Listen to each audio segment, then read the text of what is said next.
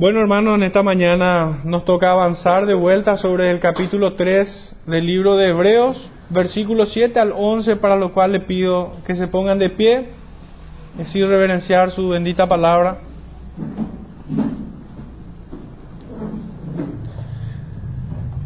Leemos en el capítulo 3, versos 7 al 11.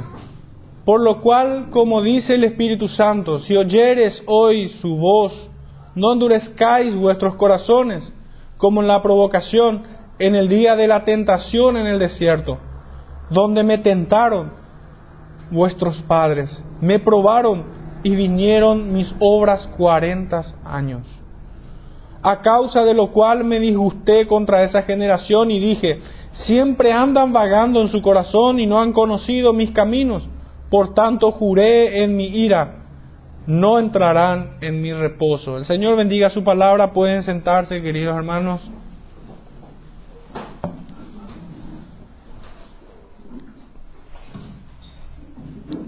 Con la intención de un poco enfocar todo este sermón, eh, les comparto el título que, que le puse.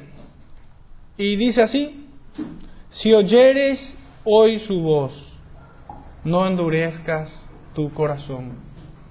Ese es el título que, que le puse en esta mañana a este sermón. Y quisiera hacer una breve introducción al respecto, antes de entrar en tema. Vemos nosotros en este capítulo 3 la figura de Moisés se hace crucial en este punto de la epístola. Conocemos de su fidelidad a Dios, fue un siervo fiel en la casa de Dios, fue un profeta que anunció el justo juicio a los enemigos de Dios, a los que se oponían a la fe, a aquellos que estaban en contra de la voluntad del Dios soberano. Como rey también, con la faceta, en la función de rey, Moisés fue un líder que guió al pueblo en todos sus asuntos. Como sacerdote, intercedió por el pueblo ante Dios, rogando misericordia siempre. Y en esto también Moisés fue fiel, no solo para con Dios, sino también para con su pueblo. Y en un sentido, fue el instrumento de salvación para aquel pueblo rebelde e incrédulo. Pero quisiera resaltar en Moisés un hecho a mi entender, muy especial y sin paralelo. Y es que le fue dada a él la perfecta ley de Dios, escrita por el dedo de Dios en dos tablas de piedras. La ley, esta ley que sería igualmente cumplida perfectamente por un solo hombre. Nosotros sabemos quién. En Mateo 5:17, este hombre dice, no he venido a abrogar la ley, sino a cumplirla. Y cabalmente la cumplió. Esta ley es la que convierte al alma, como podemos leer al salmista en el Salmo 19, 7 al 14. Esta ley que viene a ser un ayo a la salvación, un ayo al Salvador, como leemos en Gálatas 3, 19 al 24. Esta ley es bendita y es perfecta, pues es la ley de Dios que nos es implantada en nuestra mente y corazón y por la cual podemos decir que conocemos al Dios vivo y verdadero.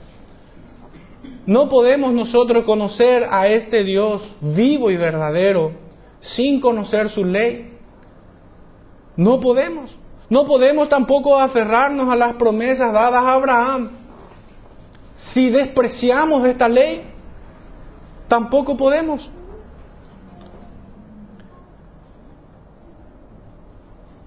Esta ley que fue implantada en nuestra mente y corazón ya fue anunciada por el profeta Ezequiel en el capítulo 31, versos 31 al 34, donde esta enseñanza encontramos. Pero el texto de hoy puntualmente es la segunda exhortación que encontramos. La primera que hemos leído en Hebreos 2, 1 al 4, sintetizamos en una línea. Con diligencia atendamos las cosas que hemos oído. Y esta exhortación precedido por esta hermosa doctrina de la supremacía de Cristo en todo, como rey, profeta y sacerdote, en la creación, como el Hijo de Dios encarnado, Dios mismo, la misma sustancia del Padre. Y aquí nos encontramos con la segunda exhortación y se trata de no imitar la conducta de los israelitas en el desierto. Por ello el título de este sermón, si oyereis la voz de Dios, no endurezcas tu corazón como lo hicieron ellos. Un poco para tener eh, mayor comprensión de, de este estudio, lo dividí en tres partes. La primera sección es un poco plantear el contexto histórico de esta cita que hemos leído de Hebreos. No endurezcáis vuestros corazones como en la provocación en el día de la tentación en el desierto. La segunda parte es comprender la naturaleza de esta exhortación.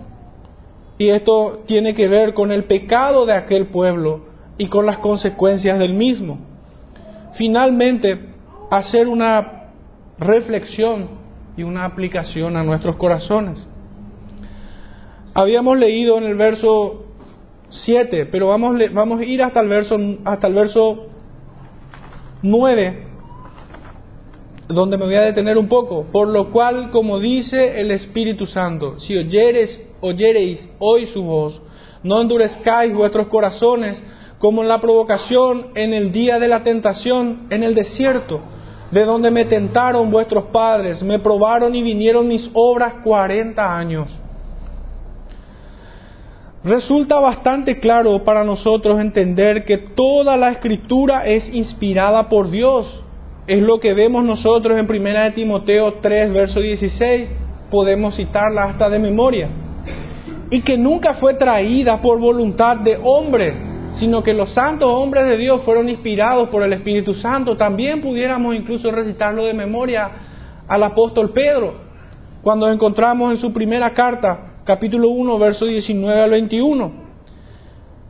Pero podemos estar expuestos a caer en el error de que solo es la voz de un hombre y no Dios mismo quien nos habla, quien habló en el Antiguo Testamento y quien habla en el Nuevo Testamento. Podemos estar escuchando sin fe. Debemos centrar nuestra mente y corazón en fe y considerar que es el Santo Espíritu de Dios quien nos está hablando, quien habló directamente a aquel pueblo en el Salmo 95, que vamos a leer en breve y que hoy nos sigue hablando, que habló aquellos que recibieron esta epístola de, a los hebreos y aún hoy es su palabra inspirada. Pareciera ser como que el Espíritu Santo sabe que necesitamos esta ayuda, sabe que necesitamos oír que es su palabra la que estamos escuchando. en un sentido nos ayuda en nuestra incredulidad. Todo lo que sigue posteriormente a, por lo cual, como dice el Espíritu Santo, todo lo que sigue a eso es una exhortación que tiene un marco histórico que comienza en el Salmo 95 y vamos a pasar también por el capítulo 17 del libro de Éxodo y por el capítulo 20 del libro de Números. Leamos un poco lo que dice, volvamos a leer porque ya fue parte de nuestra adoración con los himnos de este salmo. Salmo 95.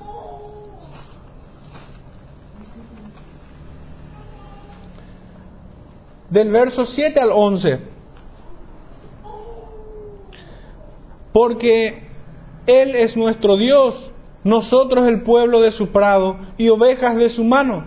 Si oyereis hoy su voz, no endurezcáis vuestro corazón, como en Mériba, como en el día de Masá en el desierto, donde me tentaron vuestros padres, me probaron y dieron mis obras. Cuarenta años estuve disgustado con la nación y dije, pueblo es que divaga de corazón y no han conocido mis caminos. Por tanto juré en mi furor que no entrarían en mi reposo. Este es el contexto, o aquí comienza, mejor dicho, el contexto, el marco histórico de esta palabra que hemos leído en Hebreos 3. Pero ¿de qué está hablando? ¿Qué significa aún los nombres de estas ciudades o de estos lugares que leemos aquí como Mériba y Masá? Tienen un significado espiritual y significa rebelión y prueba. Este pueblo se rebeló contra Dios. Este pueblo tentó a Dios. Es lo que leemos en Hebreos. No es que el hombre fue tentado, sino que el hombre tentó a Dios. Aún viendo todas las obras,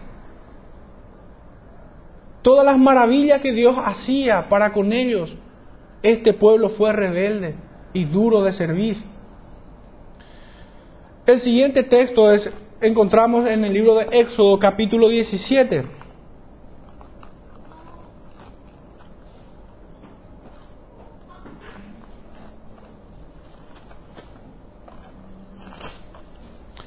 Éxodo capítulo 17, verso 1 al 7.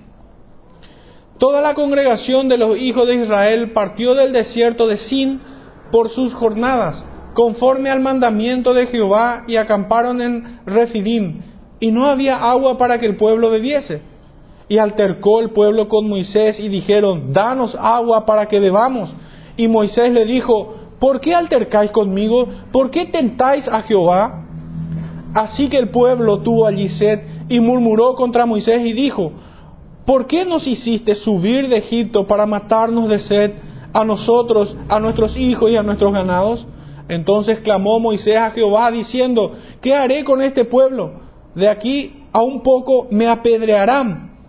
Y Jehová dijo a Moisés, pasa delante del pueblo y toma contigo de los ancianos de Israel y toma también en tu mano tu vara con que golpeas, golpeaste el río y ve. He aquí que yo estaré delante de ti allí sobre la peña de Noret y golpearás la peña y saldrán de ellas aguas y beberá el pueblo y Moisés lo hizo así en presencia de los ancianos de Israel. Y llamó el nombre de aquel lugar Masá y Meriba, por la rencilla de los hijos de Israel y porque tentaron a Jehová, diciendo, ¿está pues Jehová entre nosotros o no? La verdad que yo no pudiera imaginarme a un pueblo que, estando en esclavitud, en servidumbre, en pobreza, en humillación y recibe la salvación de manera milagrosa como ellos la tuvieron, porque Dios obró milagros. Dios pudo haber simplemente soltado su palabra y ese pueblo que sometía a Israel fuera devastado de una. Pero Dios decidió en su soberana voluntad mostrar su diestra de poder haciendo proezas, maravillas, mostrando que Él era el Todopoderoso, mostrando al hombre que nada podía hacer en contra de su voluntad. Así lo entendió Faraón cuando finalmente su ejército fue destruido. Que nada podía hacer. Que si fuera necesario, este Dios vivo y verdadero era capaz de hacer camino donde no los hay. Lo hizo en medio de un, del mar en medio de las aguas y cruzaron en seco. Pero me enfoco en este pueblo. Yo no puedo pensar en un pueblo que viendo todo esto se atreva de manera petulante a reclamarle algo o siquiera a dudar. ¿Será que está Dios con nosotros? ¿Cómo pudieron ellos dudar de algo así? Desde este versículo, desde este fragmento de la historia de este pueblo, nosotros podemos ya detectar el pecado de este pueblo. Y este pueblo era rebelde, era petulante, era incrédulo. era arrogante. Imagínense, ellos estaban desafiando a aquel que pulverizó al ejército más potente de su tiempo. Estos eran hombres duros de servir, hombres altivos y orgullosos. Así era este pueblo. Y habían menospreciado, imagínense, a tal punto que Moisés temía por su vida. ¿Qué haré con ellos? De aquí a poco me apedrearán. ¿A quién iban a apedrear? Aquel que dejó todos sus privilegios de, de su antigua vida para hacer la voluntad de Dios en favor de ellos. Ellos querían matar al enviado de Dios. Me resulta irresistible no conectar esto con aquel pueblo que pedía, crucifíquenlo. Ellos querían matar, querían apedrear al enviado de Dios. Es terrible el pecado de este pueblo. Pero para entrar aún más en detalle sobre esta historia, vayamos por un momento a números 20, verso 1 al 13. Llegaron los hijos de Israel, toda la congregación al desierto de Sin, en el mes primero y acampó el pueblo en Cádiz, y allí murió María, y allí fue sepultada, y porque no había agua para la congregación se juntaron contra Moisés y Aarón, y habló el pueblo contra Moisés diciendo, ojalá hubiéramos muerto cuando perecieron nuestros hermanos delante de Jehová ¿Por qué hiciste venir la congregación de Jehová a este desierto para que muramos aquí nosotros y nuestras bestias? Qué terrible. La verdad que sí. Eran de corazones incapaces de tener empatía con sus líderes. Había muerto María y ellos no tuvieron compasión, sino que reclamaron agua. Pensaron más en sus bestias que en cómo se sentían estos hombres que habían abogado delante de Dios por ellos. No solo eso, también aquí podemos ver que estos se oponían a la voluntad de Dios. Ellos desecharon la voluntad de Dios. La voluntad de Dios era sacarlos de Egipto. Era sacarlos de Egipto y llevarle a Canaán, a la tierra prometida. Pero estos estaban renegando de la voluntad de Dios, estaban dudando del plan de Dios para sus vidas. Ellos ya no querían seguir a este que fue enviado por Dios para mostrarle el camino, sino que ellos dijeron, ¿para qué nos sacaste? ¿Para que muramos aquí nosotros y nuestras bestias? Efectivamente eso es lo que pasaría pero no porque el plan de Dios haya fracasado, sino porque ellos tuvieron un corazón malo e incrédulo. Verso 5 en adelante, ¿y por qué nos ha hecho subir de Egipto para traernos a este mal lugar? No es lugar de cementera, de higueras, de viñas, ni de granadas, ni aún de agua para beber. En este punto me centro para decir que estos hombres que decían creer en Dios, que decían creer en Dios ponían la mira en qué cosa? En los bienes materiales. En este mundo a ellos no les alcanzaba estar bajo la protección de Dios, de estar en la presencia de Dios. A ellos no les alcanzaba que Dios le haya enviado a un Mesías, a alguien que lo iba a sacar de la esclavitud. Ellos menospreciaron el plan de Dios, ellos menospreciaron el cuidado de Dios. Ellos dudaron del consejo de Dios. Eran incrédulos, ponían las miras, sus corazones en las cosas materiales y no en aquellas que son espirituales. Verso 6, y se fueron Moisés y Aarón delante, de delante de la congregación a la puerta del tabernáculo de reunión, y se postraron sobre sus rostros, y la gloria de Jehová apareció sobre ellos. Eran los únicos que buscaban a Dios al parecer en este versículo. El resto de la congregación en el desierto buscaba la higuera, los viñedos, las granadas, el agua, pero no buscaban a Dios. Y habló Jehová a Moisés diciendo, toma la vara y reúne la congregación, tú y Aarón tu hermano, y hablad a la peña a vista de ellos, y ella dará su agua, y le sacarás aguas de la peña, y darás de beber a la congregación y a sus bestias. Entonces Moisés tomó la vara de delante de Jehová, como él le mandó, y reunieron Moisés y Aarón a la congregación de, delante de la peña, y les dijo, oíd ahora, rebeldes, por su nombre los llama. No hubo ninguna palabra acomodada, no fue diplomático, les mostró su pecado. No solo le mostró su pecado, sino le mostró la misericordia de Dios. Que aunque ellos eran infieles, Él se mantenía fiel.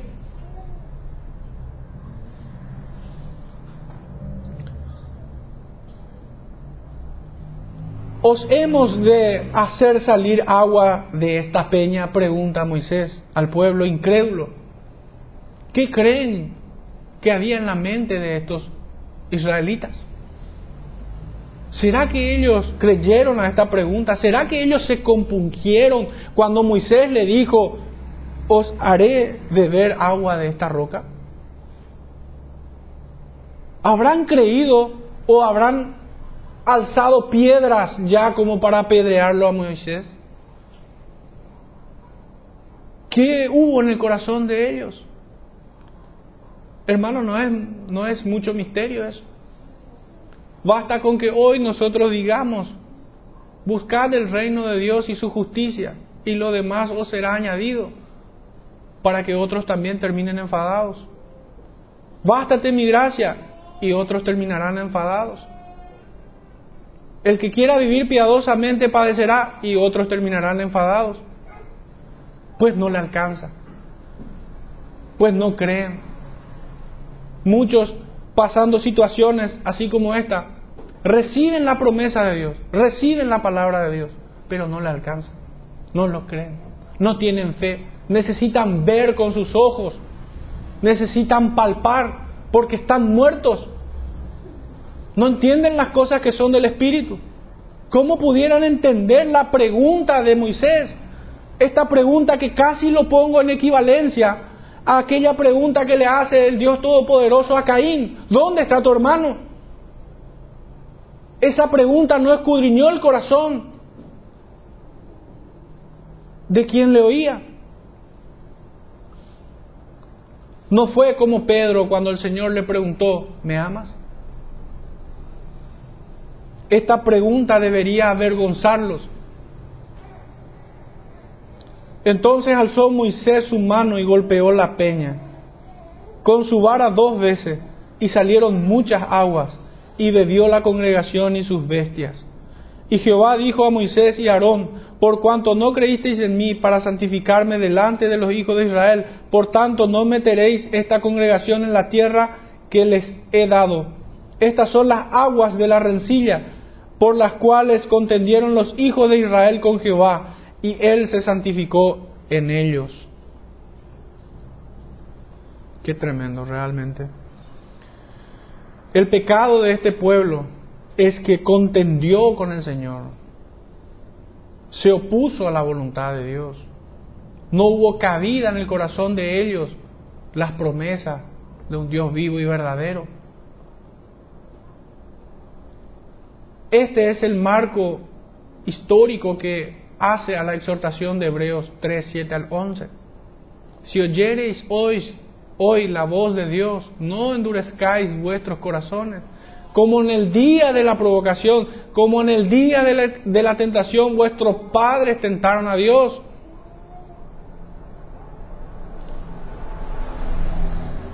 El Espíritu Santo nos manda a mirar este ejemplo de un pueblo rebelde, de un pueblo impenitente, mal agradecido, que despreció todas las dádivas que Dios le otorgó. Pero este marco es aún más amplio, este marco referencial, vamos a llamarlo así, es aún más amplio y tiene que ver con el capítulo 13 y 14 del libro de números, cuando fueron enviados los espías a, mirar el territorio que Dios le había prometido. Y diez vinieron con, con incredulidad. y solamente dos vinieron con fe. Esto nos permite ver a un pueblo quejoso, rebelde, con inmensa autocompasión. Ellos pensaban en sí mismos. Todas las cosas que pidieron eran para sí mismos. Se lamentaban incluso de haber sido sacados de Egipto. No hubiera quedado allí. Allí había peces y cebolla.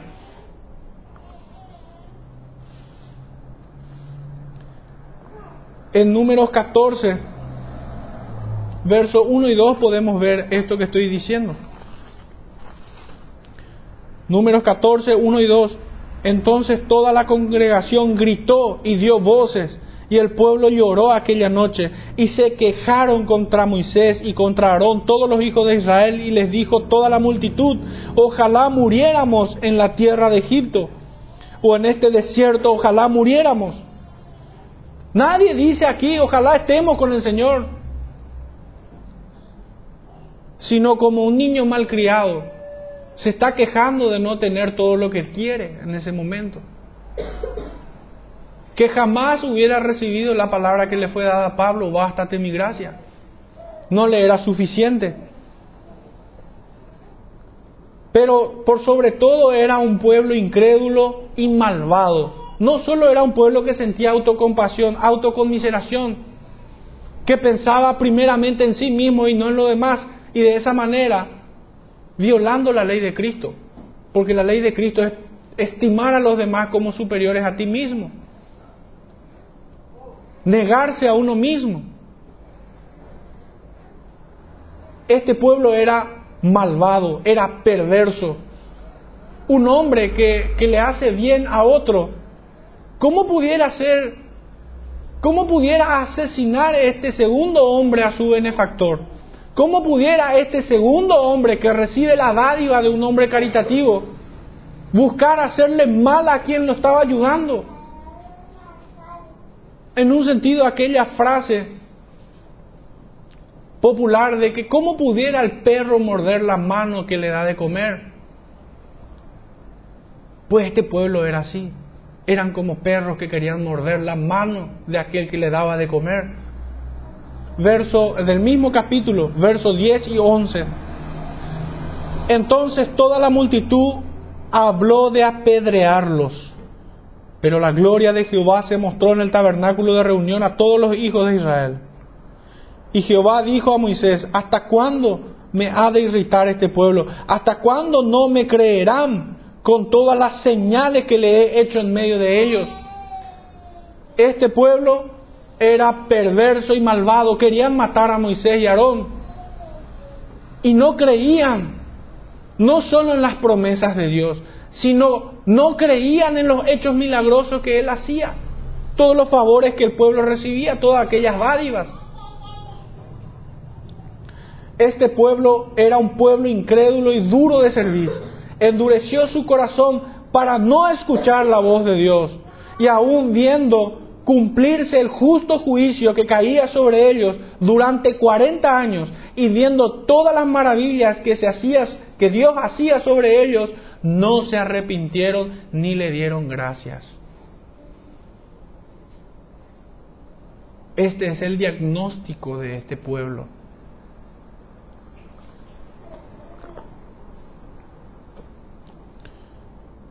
Fue un pueblo réprobo en cuanto a la fe y lleno de ambiciones perversas.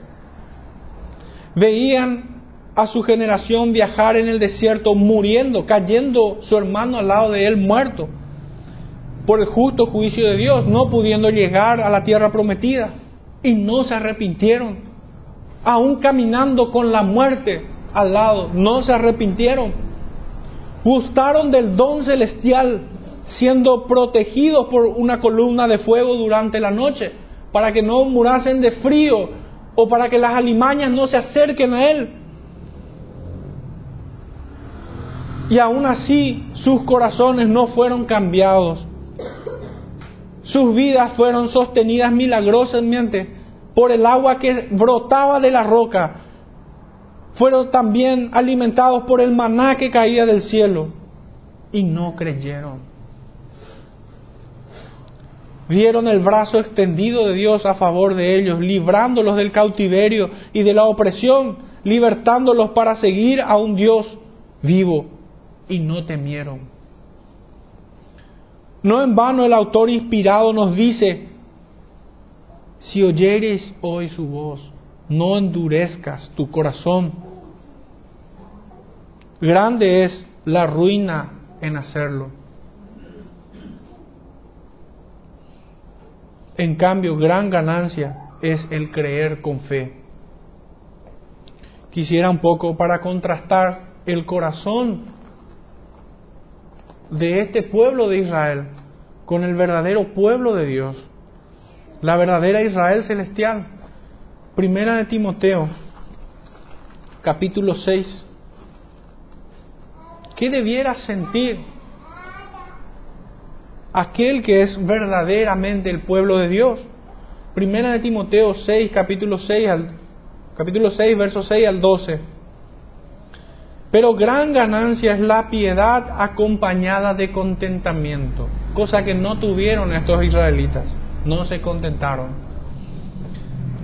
Aun si el Señor los dejara morir en el desierto, ellos tendrían que estar contentos porque ya no estaban bajo esclavitud y habían sido partícipes de la obra de Dios, pero no estuvieron contentos, no tuvieron contentamiento. Verso 7, porque nada hemos traído a este mundo y sin duda nada podremos sacar, mas ellos pensaban en sus bestias y en sus animales. Así que teniendo sustento y abrigo, estemos contentos con esto. No les alcanzó el maná ni el agua que brotaba. Cuando tuvieron sed, en vez de clamar, de rogar, doblar rodillas como lo hicieron Moisés y Aarón, ellos más bien pensaron en apedrearlo a Moisés y Aarón y en salirse del plan de Dios. Si ellos pudieran darse la vuelta y volver a Egipto, lo hubieran hecho. Verso 9. Porque los que quieren enriquecerse caen en tentación y lazo y en muchas codicias necias y dañosas, que hunden a los hombres en destrucción y perdición porque la raíz de todos los males es el amor al dinero, el cual codiciando algunos se extraviaron de la fe y fueron traspasados de muchos dolores. Mas tú, mas tú, oh hombre de Dios, huye de estas cosas, sigue la justicia, la piedad, la fe, el amor, la paciencia, la mansedumbre, frutos del Espíritu, del cual ellos estaban totalmente huérfanos. Este pueblo no amaba a Dios, no fue paciente en esperar, no tuvo fe para creer en un Dios poderoso que los sacó de Egipto, no fue manso como Moisés, de ninguna manera, sino que fue, fue un pueblo soberbio, rebelde e incrédulo, malvado y perverso, que aún quisieron matar a aquel que los libró del, del cautiverio. Desde el primer año hasta el año 40 de su peregrinaje en el desierto, ellos constantemente siguieron tentando a Dios, siguieron comportándose de la misma forma. En toda la extensión de ese tiempo caminaron en incredulidad e infidelidad. El trabajo de Moisés como mediador, como intermediario entre Dios y el hombre en ese momento para ese pueblo, fue un trabajo extenuante. Porque en todo tiempo Moisés se proponía en favor de ellos, de un pueblo incrédulo.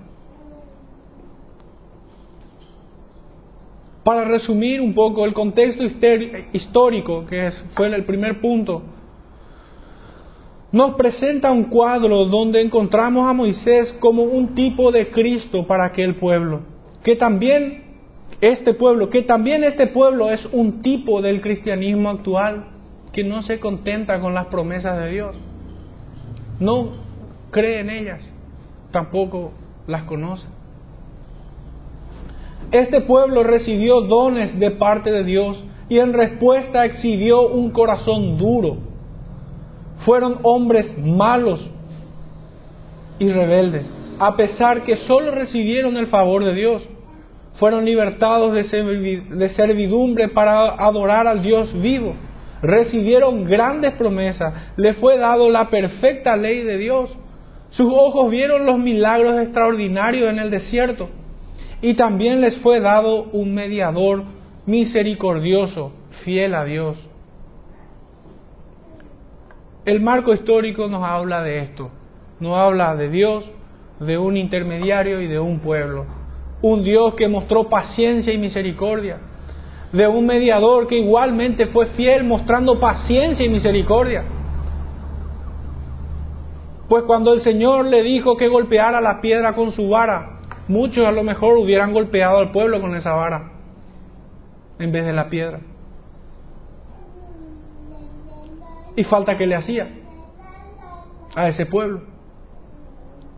Y también vemos a un pueblo que fue rebelde a la voluntad de Dios, que fue desagradecido, mal agradecido por las dádivas recibidas.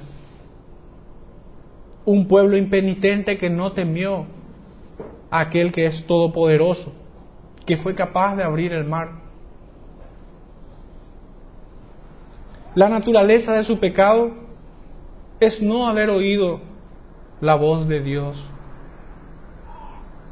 De allí el título de este sermón. Sino que endurecieron su corazón en incredulidad. Por ello leemos, leamos de vuelta y oigamos en nuestros corazones como una súplica del autor divino, como una mediación del Espíritu Santo por nosotros. Leamos de vuelta Hebreos 3, 7. Si oyereis hoy su voz, es una súplica, es una oración, es un ruego a nosotros. Si oyereis hoy su voz, no endurezcáis vuestros corazones. El Espíritu Santo nos fue dado por voluntad del Padre, por voluntad del Hijo, para guiarnos a toda verdad, para hacernos comprender los misterios de la voluntad de Dios, para poner en nosotros el fruto de sí mismo, que es paz, gozo, paciencia, benignidad, bondad, mansedumbre, templanza. Él es el que intercede por nosotros con gemidos indecibles, que nos anhela celosamente. Es lo que nosotros leemos en Romanos 8, 26 y 27 y en Santiago 4, 5 al 10. Encarando la segunda y última parte de este, de este texto que hemos leído, Hebreos 3, me salté un, un punto, hablando de la naturaleza del pecado, de esta exhortación, ah, tendríamos que hablar del pecado que lo hicimos, pero también del juicio. Y el juicio de Dios tiene una característica idéntica a su naturaleza, que es inmutable, es inapelable. Su juicio permanece para siempre. Fueron dejados, no entraron en el reposo del Señor.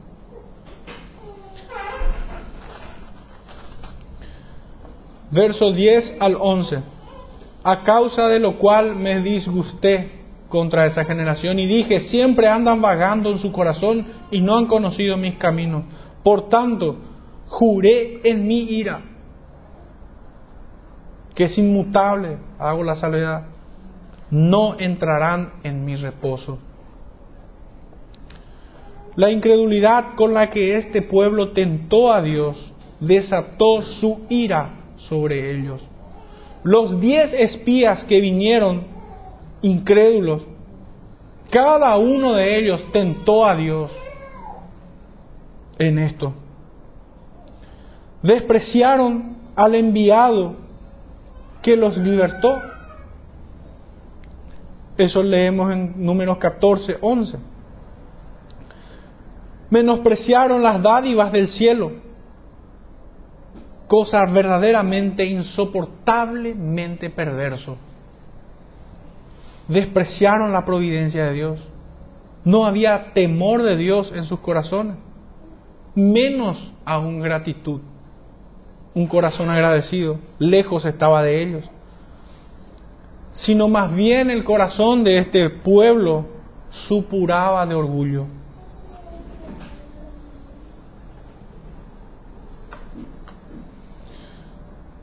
La consecuencia lógica de haber desafiado a un Dios y haber sido dignos de su ira es su castigo. Todos perecieron en el desierto, toda esa generación. Y su juicio fue inapelable. Para lo cual, ¿verdad? Quisiera que me acompañen en Hebreos 10 para entender un poco la naturaleza del juicio de Dios. Hebreos 10, verso 26 al 31. Porque si pecaremos voluntariamente después de haber recibido el conocimiento de la verdad, ya no queda más sacrificio por los pecados, sino una horrenda expectación de juicio y hervor de fuego que ha de devorar a los adversarios. El que viola la ley de Moisés por el testimonio de dos o tres testigos muere irremisiblemente. ¿Cuánto castigo, cuánto mayor castigo pensáis que merecerá el que pisoteare al Hijo de Dios y tuviere por inmunda la sangre del pacto en el cual fue santificado e hiciere afrenta al Espíritu de gracia? Pues conocemos al que dijo, mía es la venganza, yo daré el pago, dice el Señor. Y otra vez el Señor juzgará a su pueblo. Horrenda cosa es caer en manos del Dios vivo. Es tremendo el juicio de Dios. Y aquí vemos un, un, punto muy, muy clave para nuestro texto de este día. Resisten al Espíritu de gracia. ¿Y qué leímos en Hebreos 3? Por lo cual, como dice el Espíritu Santo, ¿cómo, cómo pudiéramos nosotros estar expuestos a este mismo pecado de aquel pueblo de Israel? es no prestando atención a sus palabras. Era la primera exhortación que recibimos en el capítulo 2, para que con más diligencia atendamos las cosas que hemos, que hemos oído, no sea que nos deslicemos.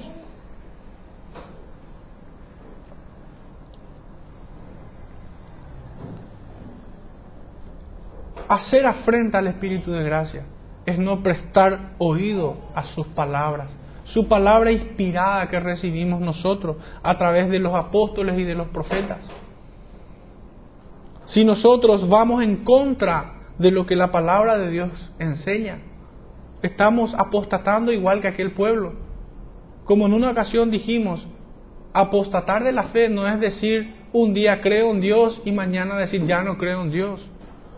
Apostatar de la fe también es decir creo en Dios pero no hago lo que Él dice. Eso también es apostatar.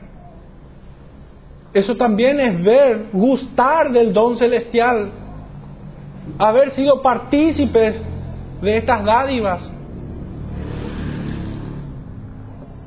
y teniendo por inmunda la sangre del pacto en el cual fue santificado y haciendo afrenta al Espíritu de gracia como leemos en Hebreos 10, 26 al 31. Aquellos que, que, que están en apostasía como este pueblo, no son aquellos que dicen no creo en Dios, sino aquellos que dicen más bien creo en Dios, pero no se sujetan a sus promesas, a su ley. No están separadas. Las promesas y la ley provienen del mismo Dios y fueron confirmadas por su Hijo Jesucristo. Y de vuelta es confirmado por el Espíritu Santo en el corazón de cada hijo suyo. no puede ser menospreciada. Hoy en día vemos recurrentemente esto, de que el pueblo de Dios quiere las promesas de Abraham, pero desecha la ley que fue dada a Moisés. Esto es terrible, esto es desafiar a un Dios, a un Dios vivo.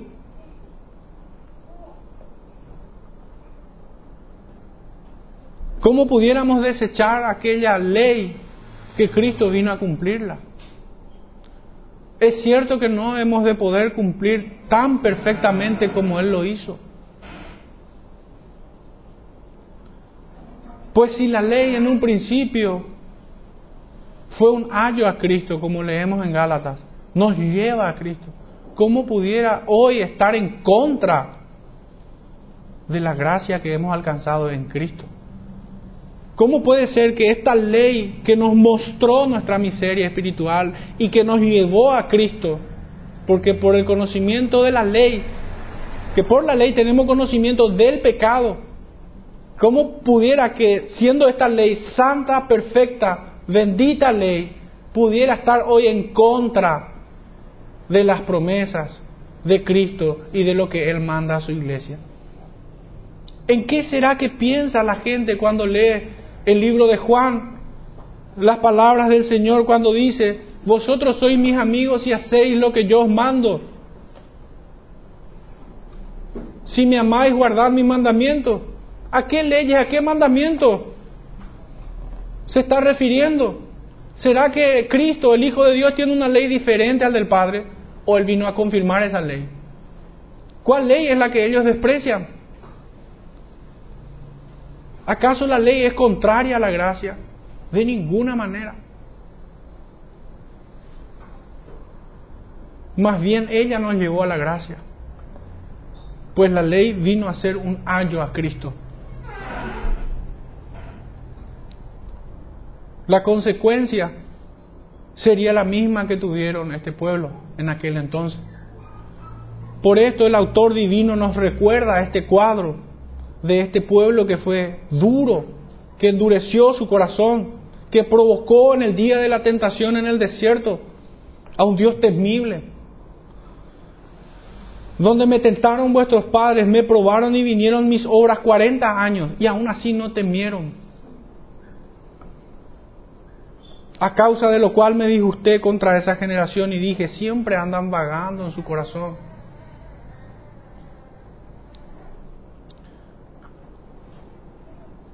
Una reflexión sobre esto que hemos estudiado es que debemos mirar estos eventos como la fatalidad de un pueblo incrédulo y rebelde, que menospreció la salvación, las dádivas, la protección, las promesas y aún la ley de Dios que le fueron dadas. Finalmente incluso desecharon a aquel que fue enviado por Dios para libertarlos. Esto es lo que ocurrió en aquel tiempo y es lo que hoy sigue ocurriendo. Hoy siguen resistiendo al enviado de Dios, siguen resistiendo al Espíritu de gracia, siguen resistiendo al Espíritu que pone en nosotros la ley de Dios, que implanta su ley en nuestra mente y en nuestros corazones. Sigue siendo resistido el enviado de Dios. Fue resistido Moisés, fue resistido nuestro Salvador Jesucristo y hoy la iglesia sigue resistiendo al Espíritu de gracia. Me refiero al cristianismo en general. Una aplicación es que debemos mirar el texto estudiando como lo es en sí mismo, la voz de Dios, hablando por su Santo Espíritu, que nos dice, no endurezcáis vuestro corazón para no creer a mis palabras. Esta advertencia es veraz y debería producir en nosotros un temor reverente. Señor, escudriñame. Señor, examíname, muéstrame cada parte de mi corazón donde esté el remanente de pecado, Señor.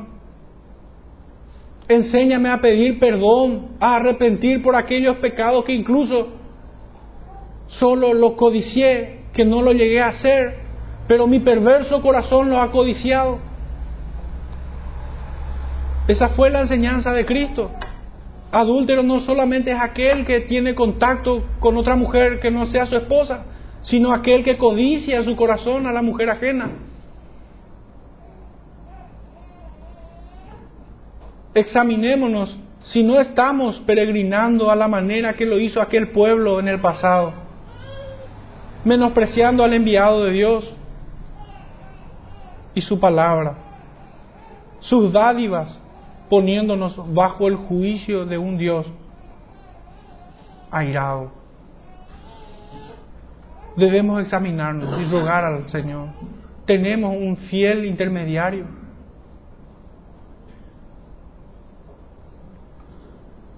empoderados por el Espíritu Santo y en el nombre de nuestro Salvador Jesucristo, debemos rogar misericordia,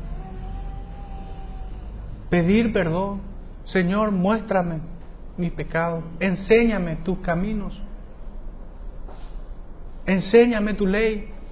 Esa es la promesa a la iglesia, que ya no será enseñado hombre a hombre, sino que Dios mismo enseñará a cada hombre, hablará al corazón de cada uno de sus hijos, si es que acaso el Espíritu de Dios está en él.